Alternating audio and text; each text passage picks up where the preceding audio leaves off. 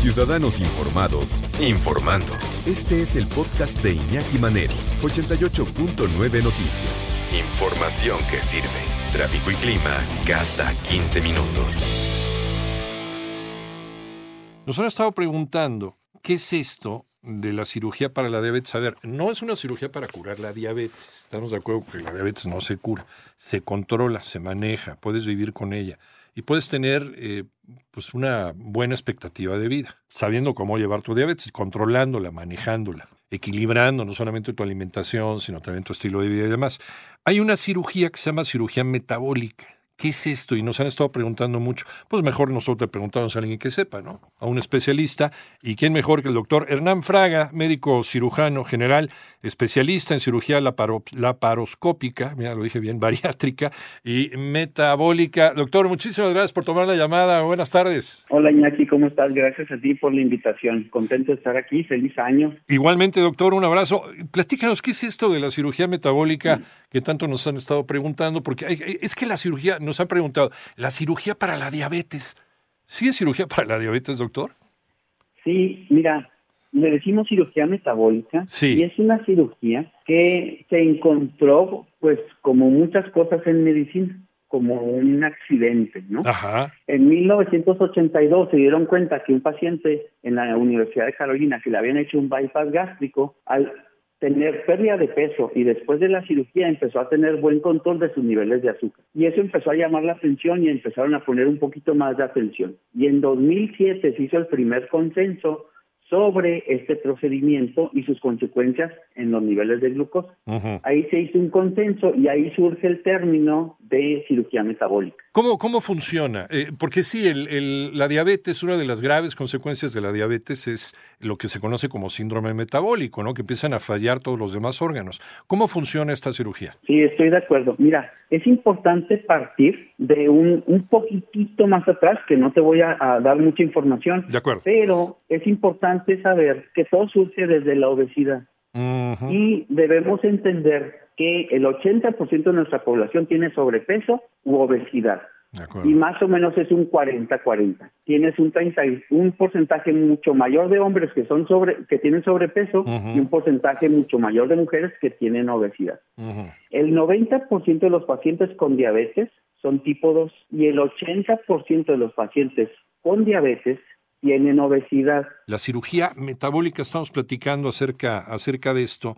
Ya habíamos estado entrando en el tema, ¿qué es una cirugía metabólica? Y nos estaba platicando el doctor Hernán Fraga, médico cirujano general, especialista en cirugía laparoscópica, bariátrica y metabólica, sobre eh, la incidencia que tenemos de sobrepeso y de obesidad en este país y eh, las posibilidades de que muchas de estas personas que tienen, tenemos eh, sobrepeso y que ese sobrepeso se puede convertir en obesidad y que esa obesidad se puede convertir en obesidad mórbida, de desarrollar diabetes. Pues sí tenemos unos, desgraciadamente eh, y tristemente célebre, tenemos uno de los primeros lugares en obesidad y en desarrollo de diabetes del mundo. Y lo mismo también en obesidad infantil, que es otro tema también preocupante, porque muchos de estos, de nuestros niños que tienen esta obesidad y este sobrepeso, pues en algún momento tendrán el peligro de desarrollar diabetes, diabetes tipo 2, que es la diabetes que, pues antes, pues ni hablar, algún familiar que tenía 60 años, 70 años y que no se había cuidado en su vida, pues desarrollaba la diabetes. Ahora ya lo están desarrollando niños. Sabes que hiciste un comentario ahí bien, bien importante. Nos quedamos en la pregunta de quién tiene riesgo. Sí. Entonces, lo que tú dices, si tú tienes un familiar con diabetes, tienes ya ese antecedente, ¿no? La genética. Sí. Pero si le agregas obesidad a ese paciente, el incremento se hace tres veces mayor,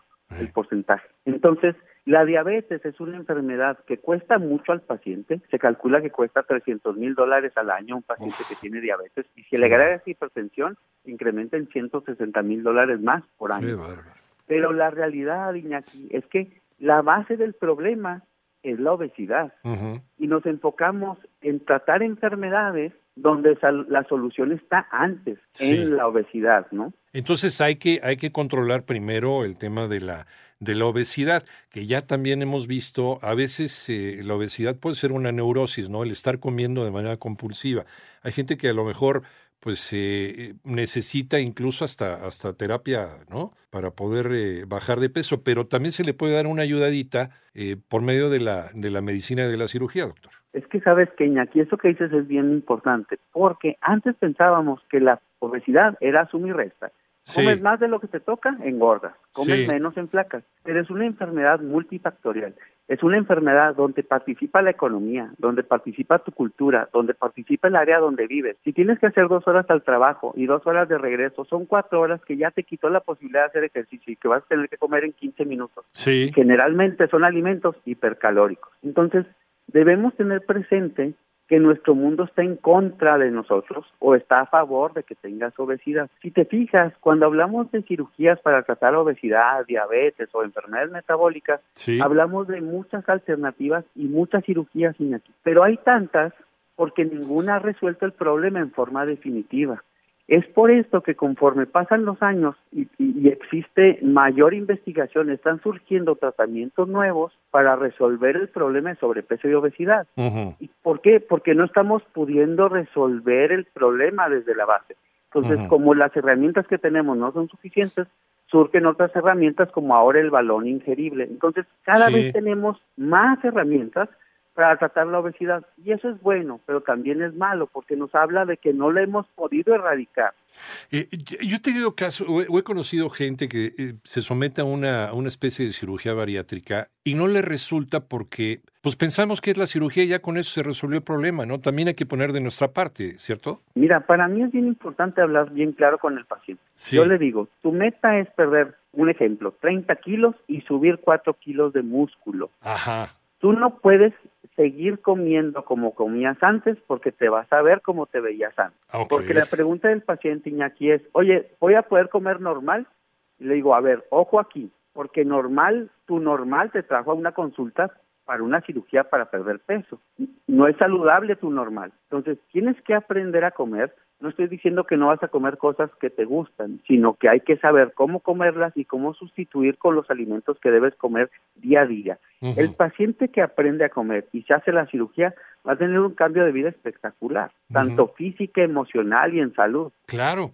Claro, y, también supongo que eh, si vas primero con un especialista que, que te diga cuál es tu peso ideal, qué es lo normal para ti, ¿no? Porque, vamos, nos pueden dar una talla más o menos dependiendo de, de tu estatura o dependiendo de tu edad, pero cada, cada organismo es distinto y cada metabolismo es distinto, ¿no? Sí, mira, eso es frecuente. Llega el paciente y te dice, yo quiero bajar 10 kilos y ya lo haces una composición corporal y le dices, no, tú tienes que bajar 15 kilos de grasa y subir 5 kilos de músculo y más o menos te quedan los 10 que él quería perder, pero perdiendo 15 de grasa. Me explico, es bien importante analizar peso, músculo y grasa y hacer un y jugar con esos tres parámetros para darle al paciente una, un peso saludable. Porque no todos los pacientes pueden estar como, eh, eh, como modelo de revista, ¿no? O sea, vas a estar bien y vas a estar en tu peso y vas a estar, va a estar sano, o sea, vas a mantener una salud. Pero, mm, pues milagros no se pueden hacer, doctor. ¿Estás de acuerdo? Oye, Iñaki, pero no les quites la, la, el buen propósito de año. Sabemos que un 70% de la población no cumple su propósito. Eso es cierto pero sí es posible que lleguen a verse como ellos se quieran ver, pero eso tiene un costo. O sea, una persona que se ve espectacular come espectacular. Ah, ya, claro. Tienes que poner Porque he tenido pacientes que me dicen, oye Hernán, yo quiero traer cuadritos y todo, bueno, deja la cerveza y es, ah, no, eso no, él no va a poder pero sí se puede. Sí, es, es una cuestión también de, de, voluntad y de tener que sacrificar muchas cosas. Yo he visto, eh, conozco fisicoculturistas que, que el atuncito y, y, vamos, se, meten verdaderamente este, unas, unas pasadas terribles, ¿no? Eh, tantas horas en el gimnasio y comer muy poquito, ya no vas a poder comer lo que comías antes. Entonces tienes que estar... Eh, con la idea de que vas a dejar muchas cosas que antes eran parte de tu vida. Nos está preguntando aquí ¿Cuál es la diferencia entre una, entre una cirugía eh, metabólica y el bypass, doctor? Y el bypass. Mira, todas las cirugías que generan pérdida de peso tienen un efecto metabólico, es decir, en el metabolismo, ya sea en la hipertensión, el colesterol, triglicéridos, hígado graso o diabetes, ¿no? Esos son el metabolismo. Y luego, tiene cirugías que tienen un poco efecto en el metabolismo, como son la banda gástrica, el bariclip, o una nueva herramienta que tenemos que es el balón ingerible. Pero tiene cirugías que tienen pérdida de peso, todas tienen pérdida de peso y tienen mayor o mayor efecto metabólico. Por, por decir, la que menos efecto metabólico podría tener sería una manga gástrica, después un bypass gástrico, después un bypass gástrico de una sola anastomosis, después una cirugía que se llama SADIS, después una cirugía que se llama switch duodenal y tenemos una herramienta, un sinnúmero de herramientas de cirugías para poder tratar al paciente. Por eso es bien importante la evaluación de un, cirujano especialista.